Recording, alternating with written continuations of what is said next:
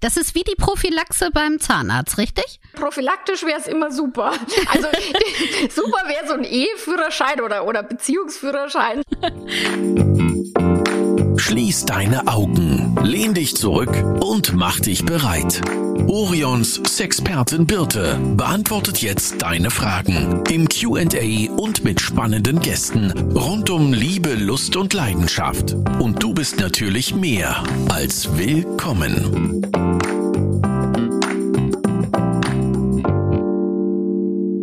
Hallo Melanie. Hallo Birte. Alle, die gerade vielleicht in eine Affäre stecken oder mit dem Gedanken spielen, in eine Affäre reinzugleiten oder aber auch, wo der Partner oder die Partnerin in einer Affäre gerade stecken, sollten heute aufpassen. Ich habe nämlich zu Gast Melanie Mittermeier und Melanie ist Beziehungscoach und Affärenmanager. Das ist ja wirklich etwas, was man noch nie vorher gehört hat, oder Melanie? Das stimmt. Und das, ich werde auch ganz oft drauf angesprochen. In allen Interviews ist es ein Thema.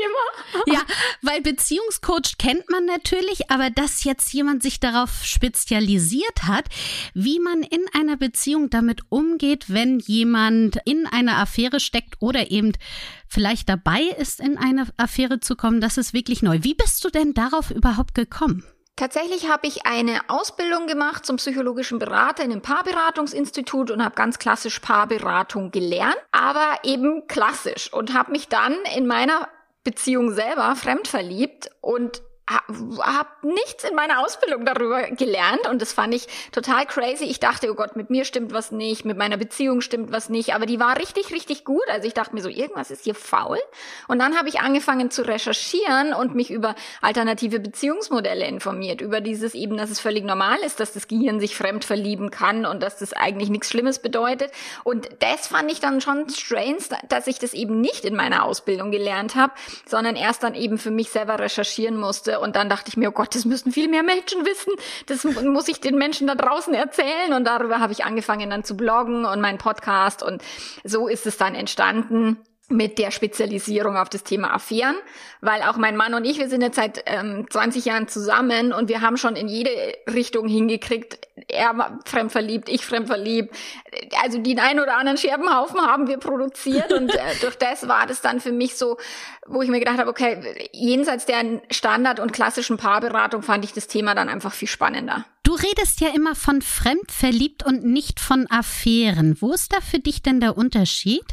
Also ich rede schon auch viel von Affären, aber fremdverliebt ist erstmal das, was die Menschen, den Menschen passiert, bevor sie in eine Affäre kommen. Sie verlieben sich in eine andere Person, oftmals Arbeitskollege, Kollegin und, und haben eben Gefühle für diese Person, also wo es jetzt nicht um die reine Sexualität geht, sondern tatsächlich wirklich um Gefühle. Und das bewerten viele Menschen über, weil sie glauben, wenn sie sich verlieben, dann muss es bedeuten, ich muss jetzt mit der neuen Person eine Beziehung anfangen und die alte Beziehung muss ich beenden. Und es ist mhm. eben nicht der Fall. Aber ist das denn nicht, ähm, kommt das nicht in Richtung offene Beziehung? Das kommt darauf an. Man kann eine offene Beziehung daraus machen, wenn man das möchte oder wenn beide Paare sagen, ah, also wir haben das ausprobiert aufgrund dessen, wir haben viele Gespräche geführt und haben gesagt, okay, lass uns das doch mal irgendwie nachverfolgen, unsere Beziehung erweitern, eine offene Beziehung ausprobieren, aber viele meiner Kunden und Kundinnen, die wollen das gar nicht, die wollen erstmal nur verstehen, was passiert im Gehirn Mhm. Und wie kann ich trotzdem ein monogames Langzeitbeziehungskonzept leben, auch wenn es passiert, dass man sich fremd verliebt oder eben der Partner sich fremd verliebt oder, oder Bedürfnisse auftauchen, die eben in der Monogamie quasi nicht erlaubt sind. Kannst du mal so ein ganz klassisches Beispiel bringen? Also es kommt jemand zu dir in die Praxis. Jetzt die erste Frage, wer kommt denn häufiger? Äh, Männer oder Frauen? Es sind immer noch häufiger Frauen, die sich bei mir melden. Aber ich, es ist also so fast ausgewogen. Also es ist jetzt nicht so ein deutlicher Überschuss an Frauen, aber doch noch mehr Frauen. Möglicherweise, weil auch ich eine Frau bin. Aber auch wenn ein Mann fremdverliebt ist, in einer Affäre steckt zwischen den Stühlen oder die Partnerin von der Partnerin eine Affäre aufgeflogen ist, melden sich auch die Männer. Und vom Themengebiet her ist es ausgeglichen, also tatsächlich häufig Affäre aufgeflogen, oh Gott, wir haben einen Scherbenhaufen, was machen wir jetzt? Aber auch ganz, ganz viel, ich stehe zwischen zwei Menschen und weiß nicht, für wen ich mich entscheiden soll, was mache ich jetzt? Also der Unterschied ist ja nur, dass es bei dem einen eben noch nicht wahrscheinlich rausgekommen ist und bei dem anderen ist es dann schon rausgekommen, richtig? Der Zeitpunkt ist ein anderer. Der Zeitpunkt ist ein anderer, der Scherbenhaufen ist noch ein anderer. Ähm, das ist, wenn eben Menschen sich melden, bevor quasi alles aufgeflogen ist, dann haben sie halt noch mehr Handlungsmöglichkeiten, als wenn dann das Kind schon im Brunnen liegt, weil dann ist halt oft, oh, du musst den Kontakt abbrechen, oh Gott, das kann, geht doch nicht. Und so können sich Menschen dann vorher noch ein Stück weit länger reflektieren und überlegen, was will ich denn wirklich wirklich. Das ist wie die Prophylaxe beim Zahnarzt, richtig? Ich meine, prophylaktisch wäre es immer super. Also super wäre so ein Eheführerschein oder, oder Beziehungsführerschein so, aber wenn die Menschen noch glücklich sind, wollen sie von meinen Themen und Inhalten nichts wissen. Sie kommen erst auf mich, wenn sie zum ersten Mal mit einer Fremdliebe eben entweder selber zu tun haben oder wenn eben sowas aufgeflogen ist. Ich habe das ja schon öfter thematisiert, dass ich sowas unheimlich wichtig finde in einer Beziehung, wenn man sich vorstellt, wir gehen ähm, regelmäßig mit unserem Auto zum TÜV. Mhm. Wir äh, gehen regelmäßig zum Frauenarzt oder zum Zahnarzt, Zahnärztin, um eben alles zu checken. Aber was wir nicht regelmäßig machen, ist einmal zu einer professionellen Hilfe zu gehen und zu fragen, ist denn in unserer Beziehung alles richtig? Mhm. Es ist, die Menschen kriegen es auch so lange nicht mit. Es ist wirklich so, da ist, sind die Kinder und das Haus und der Hund mhm. und der mhm. Hamster und alles ist noch äh, wichtiger und sie bekommen es gar nicht mit und erst wenn der Scheibenhaufen riesengroß ist, äh, alle meine Paare sagen, oh Gott, oh Gott, wir haben viele, viele Jahre vergessen, uns gut umeinander zu kümmern, Paarzeit einzuräumen, Gespräche zu führen, äh, unser Sexleben zu pflegen, also all die Dinge. Und das, es fällt den Leuten nicht auf. Es ist wirklich krass. Ja, aber jetzt sagen wir mal so, es ist ja super, wenn die Leute eben vorher kommen, sich reflektieren und sagen, pass mal auf, hier ist was. Aber das, was ja wahrscheinlich häufiger vorkommt, ist eben dieser Scherbenhaufen, nämlich es ist aufgeflogen. Mhm. Kommen die Paare dann auch zu zweit zu dir oder kommt dann nur einer zu dir? Es ist unterschiedlich. Also es gibt ähm, Paare, die das wirklich gemeinsam, die verstanden haben, oh Gott, das war ein Weckruf für unsere Beziehung. Jetzt müssen wir uns beide echt da mal ins Zeug legen und uns gut kümmern, den Scherbenhaufen aufräumen, gucken, warum ist es passiert, was können wir jetzt machen. Ich habe aber auch genügend betrogene, also Partner oder Partnerinnen, die tatsächlich allein gelassen sind, die, wo der andere Part oder Partnerin nicht mitkommt in die Beratung, die das wirklich alleine verarbeiten müssen weil der andere vor lauter Schuldgefühlen oder ein brauchen wir nicht oder was auch immer. Wir müssen jetzt eh nur nach vorne schauen. Manchmal ist also gar nicht so selten, dass betrogene Partner und Partnerinnen alleingelassen sind. Hm. So, jetzt passiert denn so ein Fremdverliebtsein oder eben dann auch, wenn es weitergeht in die Affäre, passiert das denn nur in einer Beziehung, die nicht auf festen äh, Füßen steht oder kann das sozusagen jeder Beziehung passieren? Also es ist ein Mythos, dass tatsächlich Fremdgehen oder Fremdverliebtheit nur dann passiert, wenn die Beziehung schlecht ist. Und das habe ich ja am eigenen Leib gespürt. Meine Beziehung war super. Wir hatten eine Krise sexueller Natur vorher selber gelöst, aus eigener Kraft und waren an einem Level, wo es richtig, richtig gut gelaufen ist. Und ich habe mich trotzdem verliebt, obwohl in meiner Beziehung gerade nichts gefehlt hat oder irgendwas schlecht war. Also es ist ein Mythos, dass dann also irgendwas gefehlt haben muss. Ich meine, am Ende ist keine Beziehung dafür da, um alles zu liefern, was wir haben wollen. Und wenn mhm. eine neue Person ins Spiel kommt, das ist das, was eine Langzeitbeziehung halt niemals liefern kann, neu zu sein.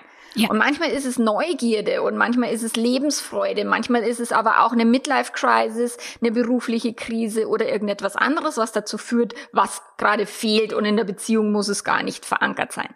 So, jetzt stellt man fest, okay, es fehlt in der Beziehung dieser neue Kick oder irgendwas anderes Neues. Wie kann ich das denn lösen? Im Idealfall mit Gesprächen. Und ich hm. weiß, das ist für die meisten echt extrem schwer, aber beispielsweise nur mal über sexuelle Fantasien zu reden, wäre schon, würde dieser Beziehung, weil das tun die Paare nicht, aber sie ja. würde einen äh, Kick erzeugen, aber es, also und Kick bedeutet halt auch immer, es hat da äh, etwas damit zu tun, was ein Stück weit Angst macht, Unsicherheit erzeugt, weil ansonsten entsteht kein Kick. Ja. So, aber das versuchen die Paare, die Langzeitpaare vor lauter Geborgenheit und, und Harmonie und Gemütlichkeit und Zusammengehörigkeit, versuchen die jegliche äh, Schwierigkeiten, Unsicherheiten, ähm, Abenteuer zu vermeiden, um eben nicht eifersüchtig sein zu müssen, Ängste zu haben und so weiter. Sie versuchen alles Negative wegzudrängen, nur das Nette, zu, aber dadurch entsteht halt auch kein Reiz, beispielsweise eine, eine Langzeitbeziehung auch erotisch zu gestalten nach 10 oder 20 Jahren das ist ja, das ist ja diese Krux dabei, dass man ja nur es schafft, ein etwas Neues in eine Beziehung zu bringen, indem man eben auch es wagt, neue Wege zu gehen. Und ja. das ist ja eben das Schwierige dabei. Wenn man natürlich da einen neuen Partner, Partnerin begegnet, dann ist das alles neu. Da ruht man sich ja, kann man sich ja auf nichts ausruhen. Aber in der Beziehung weiß man ja schon, ah ja, das sind so diese Stellung und das läuft immer, dann mhm. halten, machen wir das halt immer. Und äh, der Sonntagabend ist auch total super dafür. Dann machen wir es immer sonntagsabends in der Stellung. Beide haben soweit ihren Spaß, aber eben, wie du schon richtig sagtest, ja kein Kick. Mhm. Kannst du so ein bisschen, so mal so ein, zwei, drei Tipps raushauen, so ganz einfach, wie man das mal vorsichtig äh, beginnen kann in einer Beziehung? Oder kann man das überhaupt vorsichtig beginnen? Oder sagst du, eigentlich muss man dann schon Haut drauf machen? Also das kommt drauf an. Es gibt manchmal Paare, die, die den Wink mit dem Zaunpfahl schon ein bisschen verstehen und den nehmen und andere, die brauchen den kompletten Zaun über den Schädel gedroschen, um überhaupt vorwärts zu kommen. Also das ist von Paar zu Paar unterschiedlich und wenn eine Person merkt, ich bin jetzt sexuell nicht mehr erfüllt oder es ist irgendwie halt so immer das Gleiche, um, um sich dann zu trauen und zu sagen, hey, wollen wir mal vielleicht irgendwie was Neues ausprobieren, vielleicht einfach nur ein Buch kaufen oder ein Kartenspiel es gibt ja so viele Möglichkeiten, um dort auch neue Impulse reinzubringen. Sextoys beispielsweise. Ich meine, da ja. seid ihr ja äh, die Spezialisten. Nur wenn ich neben dem Sextoy dann nicht anfange, mit meinem Partner auch zu reden über Fantasien oder über irgendwas, dann mhm. liegt das Toy in der Schublade und wird halt nicht benutzt. Und durch das ist es, geht es schon mehr darum, erstmal vorsichtig vorzufühlen, wie kann ich denn meinen Partner, meine Partnerin mit in ein möglicherweise Gespräch über Sexualität oder eben über Begehren. Manchmal geht es gar nicht um den Sex an sich, sondern um das Gefühl des Begehrtwerdens und Begehrens, was in Affären mhm. so, so groß ist, ähm, was eben in den langen Beziehungen quasi verloren gegangen ist. Aber das anzusprechen wäre mal, also großartig. So, und ein einfacher Tipp ist über ein, ich habe hier einen Artikel gelesen, schau mal, was hältst denn du davon? Oder ein Buch auf dem Nachtkästchen liegen zu lassen. Oder ein Katalog von uns hinlegen. Oder ein Katalog, genau. Sowas wäre ja schon mal eben ein Wink mit dem Zaunfall. Wenn dann die andere Person nicht drauf anspringt, dann muss es natürlich ein Stück weit deutlicher werden. Und dann einfach zu sagen, oh, ich habe so Fantasien. Oder stell dir vor, ich war neulich in der Stadt und habe da geflirtet. Und manchmal denke ich mir schon, ich würde gern mit jemand anders irgendwie Sex haben. Wie geht's denn dir? So, das ja. sind dann schon die Holzhammer-Methoden, aber die können tatsächlich auch hilfreich sein. Jetzt reden wir ja sehr viel über das Sexualleben. Ist das nicht zu trennen? Also ist eine Affäre oder der Gedanke, eine Affäre zu haben, immer sehr eng mit Sexualität verwoben oder kann das auch auf anderen Ebenen stattfinden? Also es gibt auch emotionale Affären, die tatsächlich erstmal nur auf, also, also die, wenn es gar keine sexuelle Komponente hat, also sprich keine sexuelle Anziehung zwischen irgend zwei Menschen, dann haben wir es nicht mit Affären zu tun. Weil das mhm. ist eine wichtige Komponente, weil ansonsten ist es eine Freundschaft und es ist easy, da hat keiner irgendwie Stress mit. So. es muss schon eine gewisse sexuelle Anziehung geben, damit es eben in diesen Bereich des ich, es wird für die Beziehung gefährlich äh, reinkommt. Ja. Aber ob die Sexualität jetzt nun ausgelebt wird oder nur davon geträumt wird, fantasiert wird, äh, sie nur angedeutet wird oder nur in WhatsApp-Chats ausgesprochen oder angedeutet wird. Das spielt relativ weniger die Rolle. Es geht mehr um dieses, da ist eine sexuelle Komponente, da ist eine emotionale Komponente und eine Affäre ist in der Regel immer heimlich. Ja, das sind so die drei Komponenten. Okay, dann kommen wir, bleiben wir doch auf dieser sexuellen Ebene. Das ist ja, ähm, da kann sich ja auch jeder mal zu Hause fragen, was fehlt mir denn genau? Oder was würde ich denn andersrum? Nicht, was fehlt mir, weil das ist ja immer schwierig zu sagen, weil eigentlich fehlt einem ja oftmals nichts, wie du ja auch schon sagtest. Bei dir war ja alles auch Chico, sondern was würde ich mir, was fände ich denn an einer Affäre so aufregend? Und vielleicht kann man darüber ja auch herausfinden, was man in ein, in der Beziehung dann so gerne haben möchte. Oder?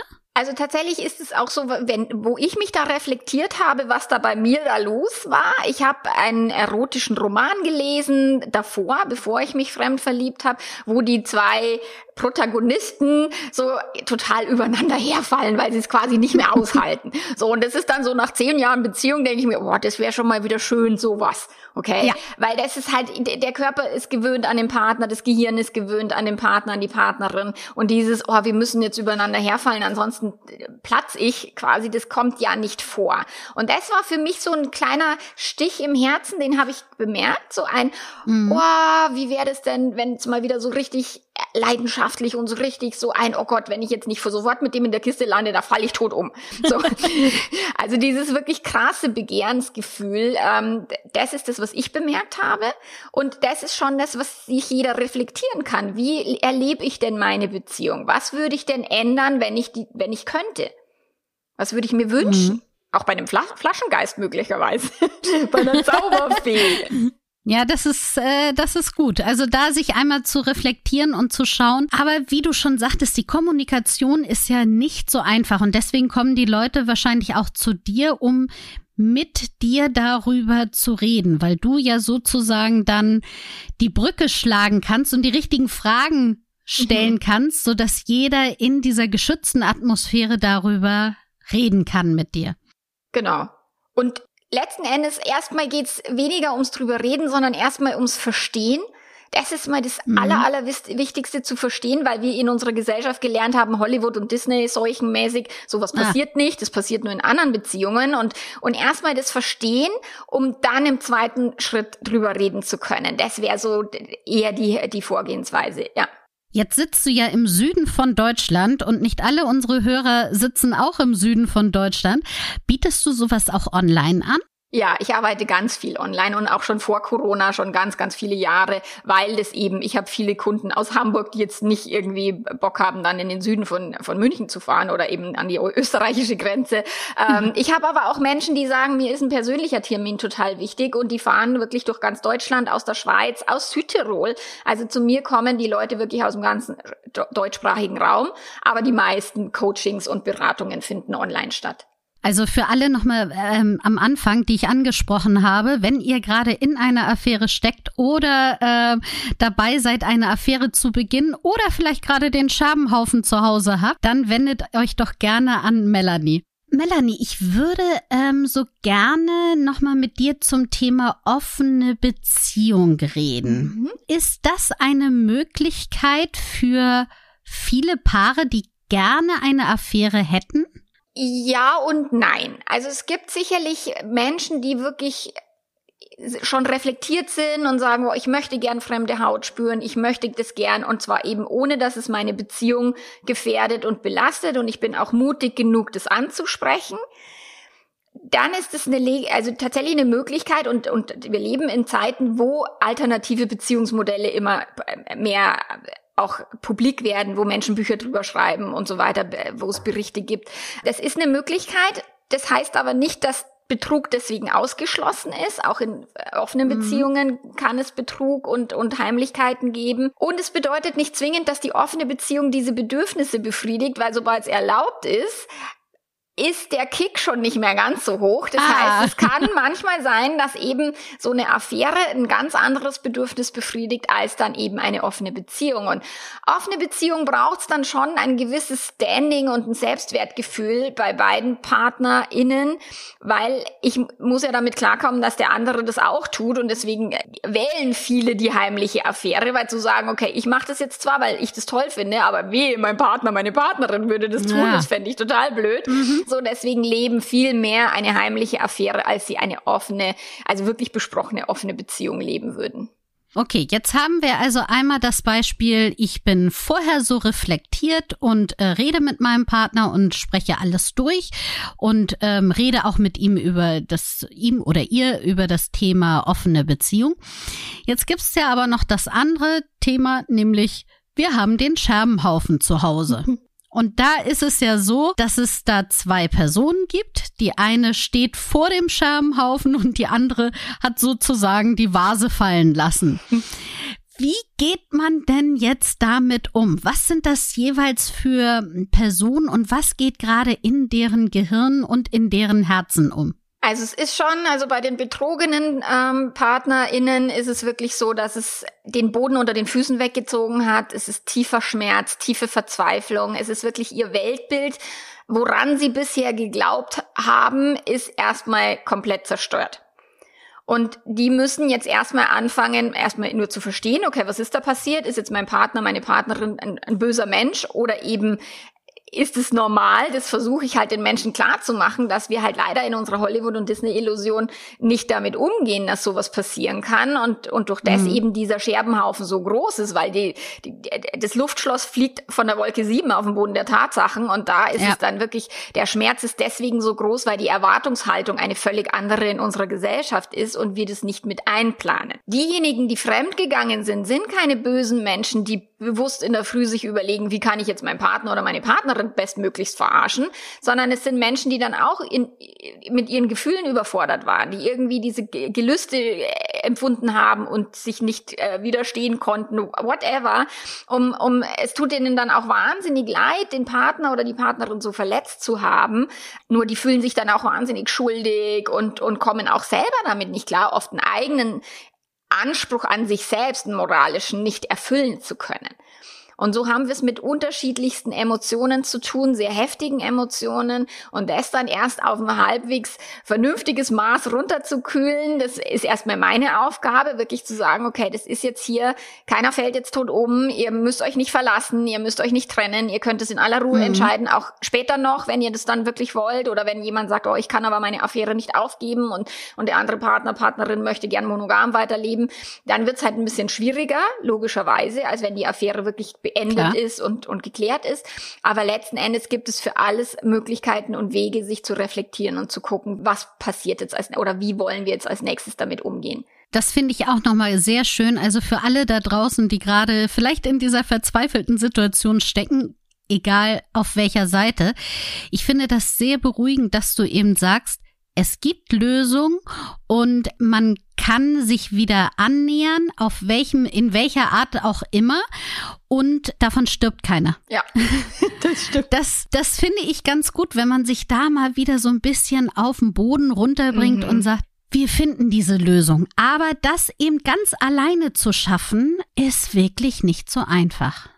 Also ich habe tatsächlich viele Menschen, die mir schreiben, dass sie allein durch meinen Podcast ihre Ehe gerettet haben, dass sie vorher, ohne den zu hören, wäre das in die Hose gegangen. Also es muss jetzt nicht zwingend Paarberatung sein, aber mit einer Beratung oder mit einer professionellen Anleitung an der Seite ist es natürlich so viel einfacher und es geht auch so viel schneller. Und ich habe manchmal Paare, die melden sich nach, okay, wir haben jetzt vor fünf Jahren diese Affäre gehabt und aber wir kommen immer irgendwie trotzdem nicht in ein normales, entspanntes Beziehungsleben zurück und melden sich dann erst bei mir. Und es gibt Menschen, die bei mir die Affäre erst bei dem Partner gestehen, ähm, weil sie sagen, okay, ich muss jetzt hier irgendwie eine Lösung finden und ich weiß gar nicht, ich, alleine mache ich das auf gar keinen Fall. Also das gibt's ganz unterschiedliche Herangehensweisen. Genau, einmal nochmal richtig, du hast nämlich auch einen Podcast, der heißt Liebe Leben. Genau. Ähm, dich findet man auch auf allen gängigen Streaming-Plattformen. Also mhm. wer da mal reinhören möchte, kann sicherlich schon mal so erste Ansätze verstehen und vielleicht hilft er schon.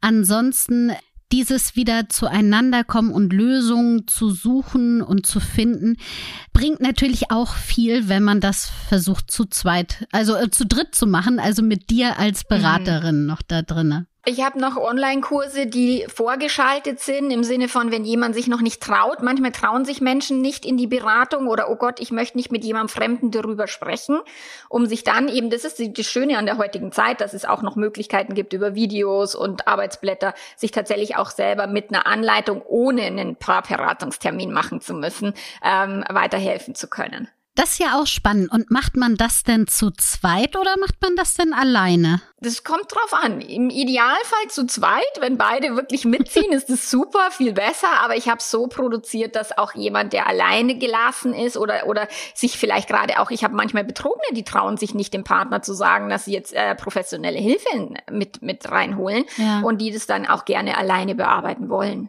Hm abschließend, ich habe, ich höre schon wieder äh, Melissa im Hintergrund, die wahrscheinlich sagt, äh, ihr habt nicht mehr so viel Zeit.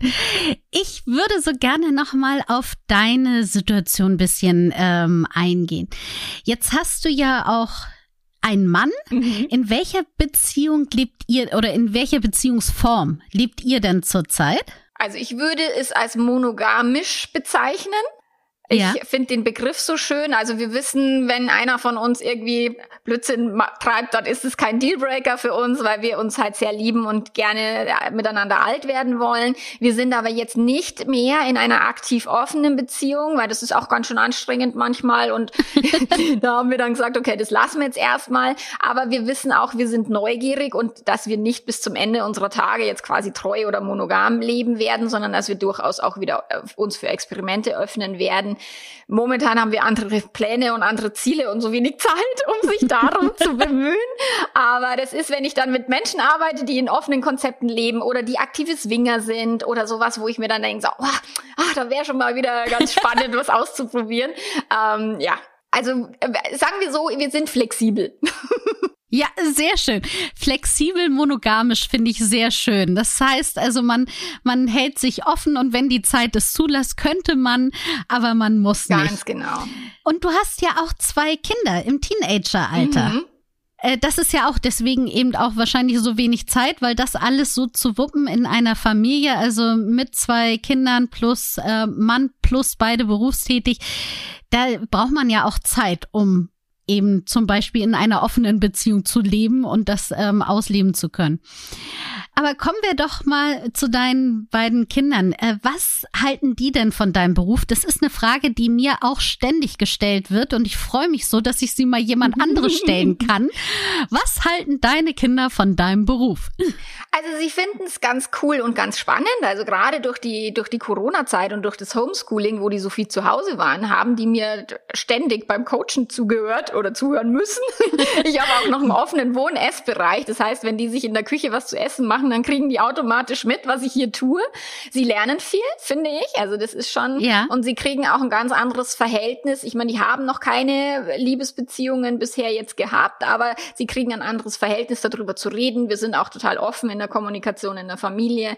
So, meine Kinder finden das ganz cool. Das finde ich nämlich auch so spannend. Das heißt, sie wissen natürlich ganz genau, was du machst. Sie wissen auch über eure Vergangenheit mhm. Bescheid und eben auch, wie ihr lebt oder wie ihr auch gelebt habt in eurer Beziehung. Mhm. Und äh, das ist ja auch immer die Frage, ähnlich bei mir, wissen deine Kinder denn auch, dass du mit Toys handelst?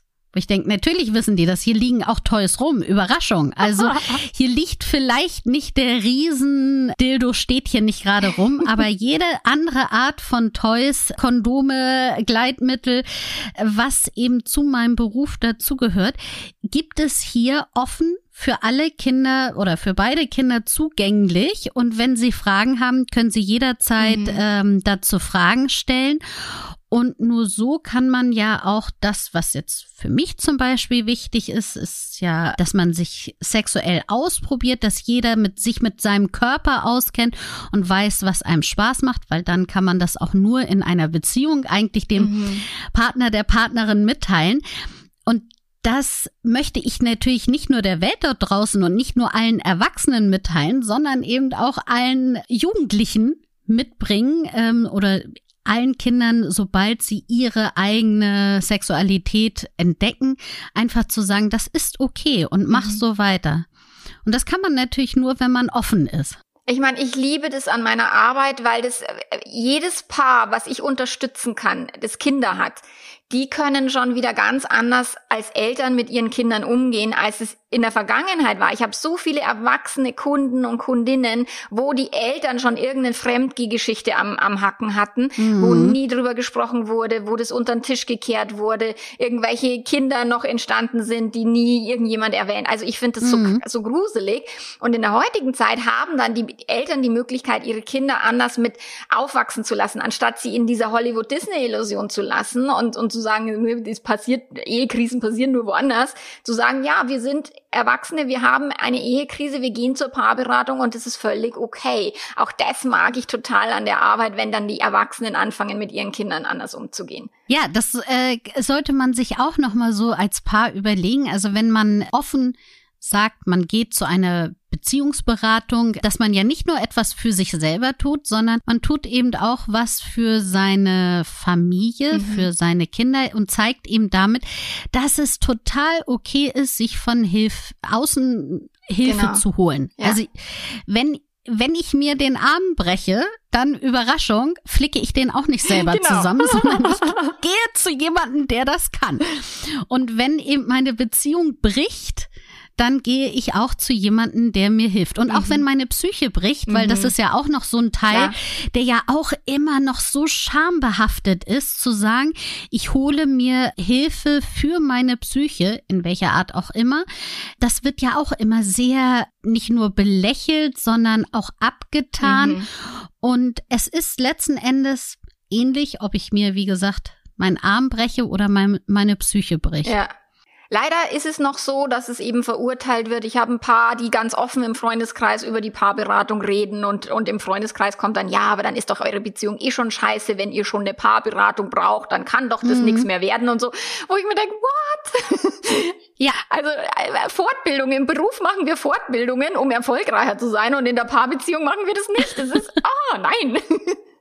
Das stimmt. Ja, das ist auch ein guter Vergleich, ähm, wie wir uns nämlich wirklich in, im Beruf weiterentwickeln und dass wir das nicht in einer Beziehung machen. Mhm. Das stimmt. Also auch an alle da draußen, wenn ihr, wie gesagt, jetzt gerade nochmal in einer Affäre steckt, in einer Krise steckt, erstmal, wir möchten euch die Angst nehmen. Man kommt da wieder raus.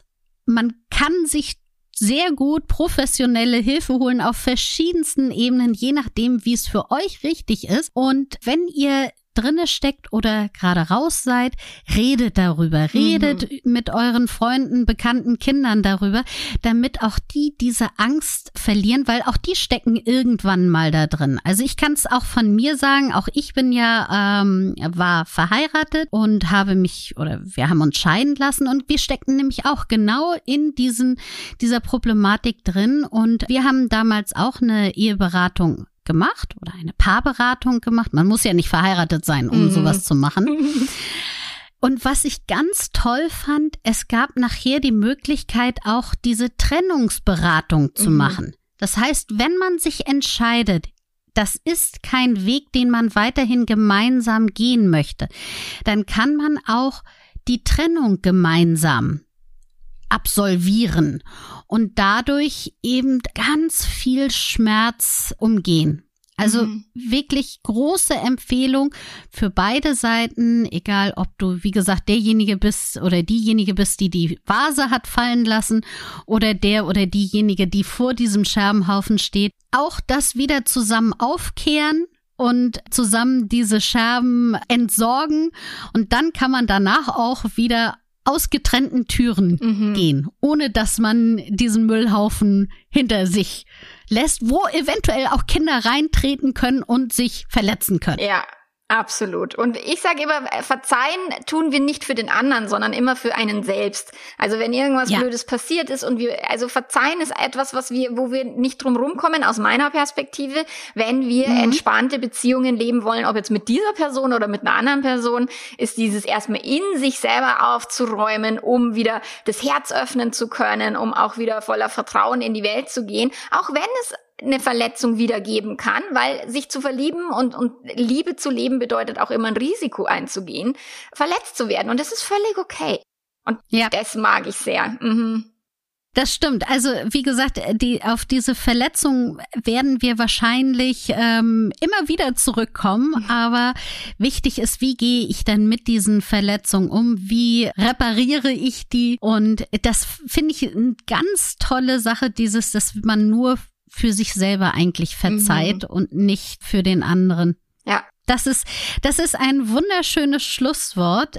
Wer mehr von dir wissen möchte, der kann das, also wir werden in den Show Notes alles von dir ähm, verlinken. Das heißt, man findet dich auf Instagram unter Melanie Mittermeier. Ich habe schon gesagt, du hast auch einen Podcast, Liebe Leben, den verlinken wir auch. Und ansonsten, wenn ihr noch Fragen habt, äh, nächste Woche haben wir auch wieder unser QA mit Jenna zusammen, dann schreibt sie uns doch gerne an podcast.orion.de oder ihr könnt uns das auch auf Instagram schreiben. Äh, wenn ihr auch noch Fragen an Melanie habt, dann schreibt sie ihr doch auch gerne oder ihr könnt es auch uns schreiben, dann leiten wir das weiter. Ich bedanke mich recht herzlich bei dir, Melanie. Das war mal wieder ein ganz, ganz toller Podcast mit dir. Ich danke dir. ich mag wirklich die Art und Weise, wie du das angehst und dass es auch so persönlich ist und man weiß, dass du nicht irgendwas erzählst, sondern du hast es einfach auch schon selber mitgemacht. Mhm. Ja, vielen Dank fürs Zuhören und ich freue mich, wenn wir uns nächste Woche wiederhören. Tschüss. Tschüss. Das war Willkommen, dein Orion-Podcast mit Sexpertin Birte. Du willst nächste Woche wiederkommen? Dann abonniere uns gerne auf der Podcast-Plattform deiner Wahl.